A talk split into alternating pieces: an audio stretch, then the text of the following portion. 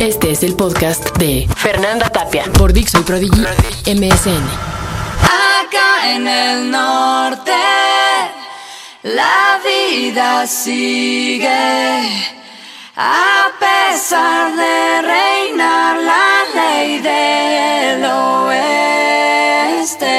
Desde hace tiempo se lleva, se trae mucho el tema de las muertas de Juárez. Y lo aterrador es que ni se arregla este y han empezado a surgir otros focos o puntos en donde se está dando el mismo fenómeno. Y em, todavía hay algunos caballeros, ¿verdad?, que insisten en que también los hombres son sujetos a violencia. Tal vez lo desquiciante, lo, lo verdaderamente indignante el asunto es en qué circunstancias han aparecido muertas estas chicas, en donde verdaderamente no se les da el trato ni siquiera de víctimas, son basura, son objetos desechables. Incluso un ajusticiado por algún narco tiene una tumba propiamente dicha cavada y ahí es enterrado. Estas chicas se les ha encontrado en pleno desierto, desnudas, con los calzadores a medio bajar, arrojadas, como quien arroja la envoltura de algo que se usó y que no le sirve más. Esto implica un rencor de siglos, de milenios. Esto verdaderamente es humillante hacia nuestro género. Por eso hoy hagamos un Tao de las muertas de Juárez. I come from the land of the macho man y las putas y los narcos y los cholos y mojados. Es mi frontera tan violenta que la vida te renta. Está conmigo Alejandra. Alejandra Sánchez. Sánchez. Y ella es directora de un documental que está así ya estrenándose acerca del tema de las muertas de Juárez. Óyale, pero a ver, a ver, ¿cómo te involucraste en este lío? Por favor.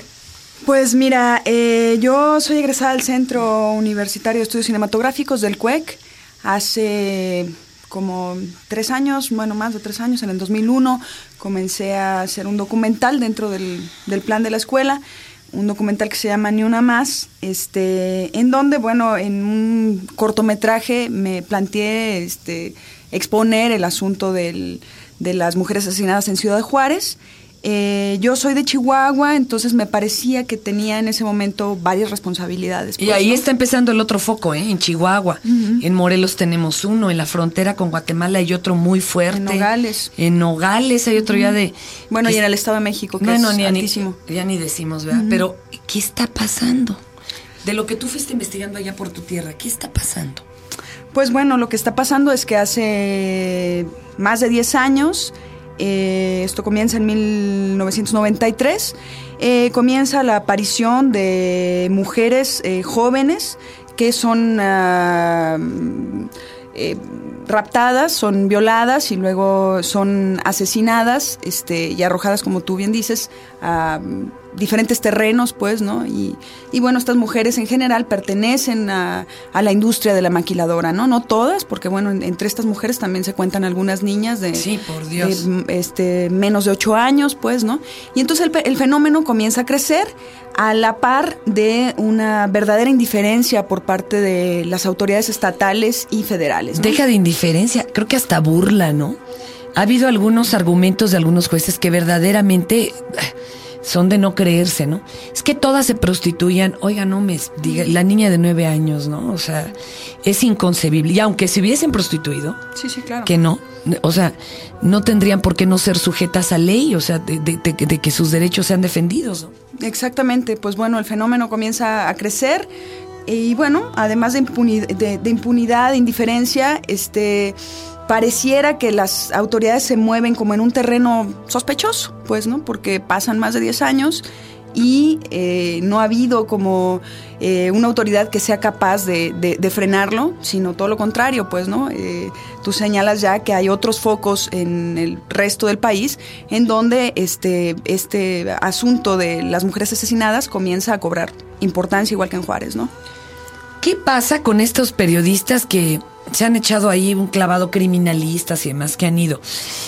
Eh, porque han señalado como culpables algunos empresarios muy notorios, gente muy alta en la política, y bueno, por ahí algunas otras organizaciones, ¿no?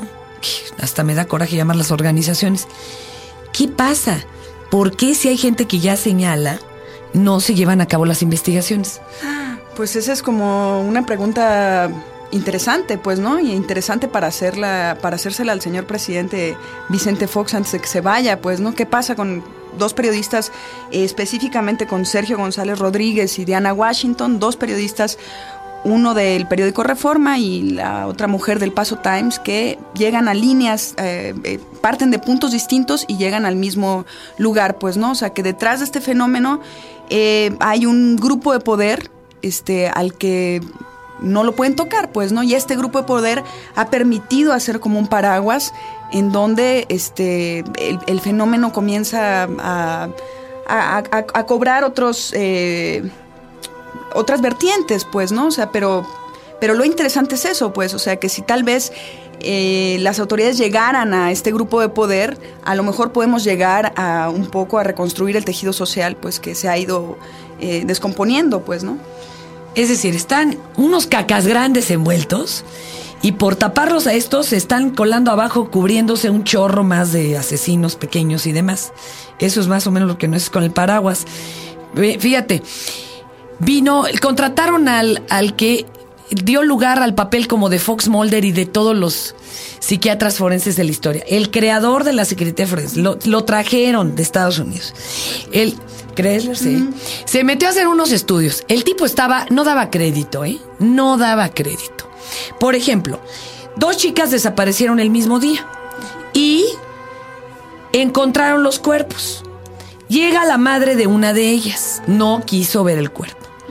Y le dijeron, bueno, ¿cómo venía vestida? Pues traía una falda de puntitos blancos. Pues le entregan el cuerpo de la de los puntitos blancos. La señora enterró a la que no es su hija porque el asesino les había cambiado la ropa. Y esto no lo habían notado los que tenemos aquí haciendo el estudio. Luego otras tenían una serie de, por ejemplo, les dejaban un rastro como, como blanco, como de un resistol blanco entre las piernas.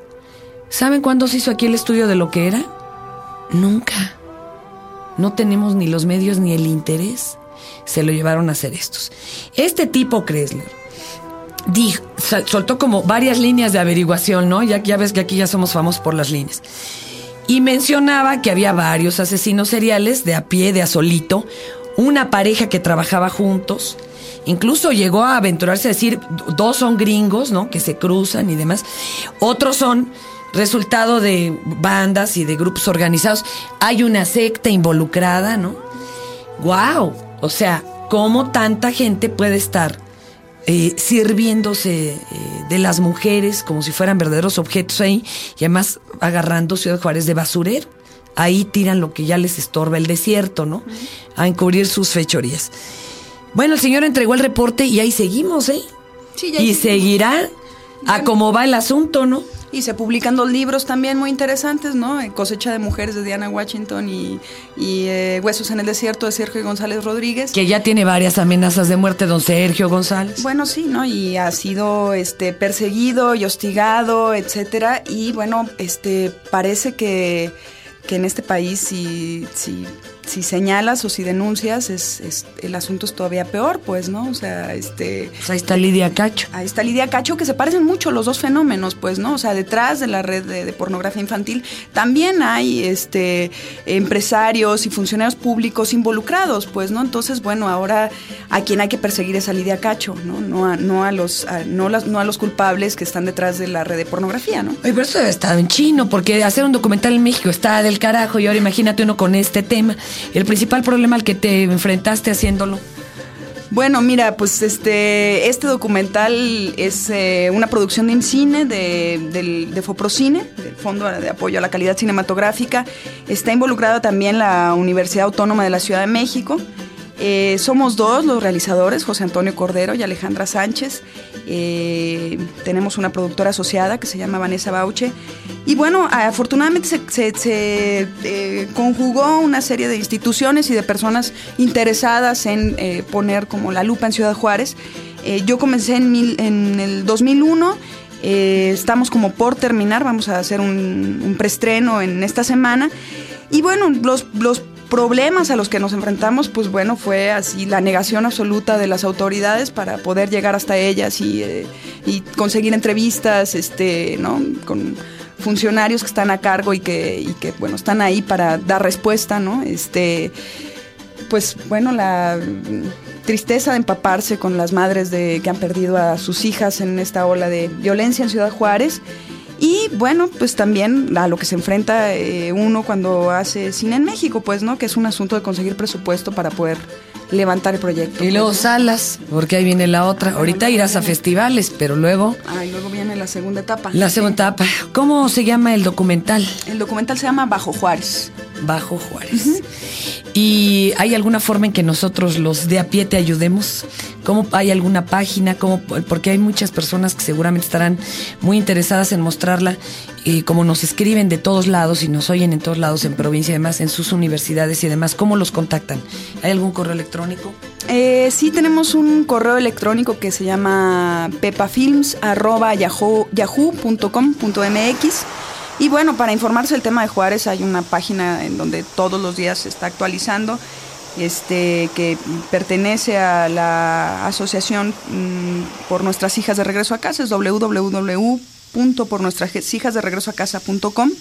Eh, sería como muy interesante que pues que la, la sociedad eh, comience a sensibilizarse, comience a informarse y, y bueno, a partir de eso, este, ahora que es época electoral, pues piense como muy, razone muy bien el voto y, piense como este qué tipo de, compromisos se hacen, ¿no? Y si ya Este, no se votó, hay muchas otras formas de seguir haciendo política y democracia. por Exijamos. supuesto, Por supuesto. por Exijamos. supuesto. Al que haya quedado, espacios. exijamos. Claro. Que le cumplan, porque si no, esto va a seguir así. Así es.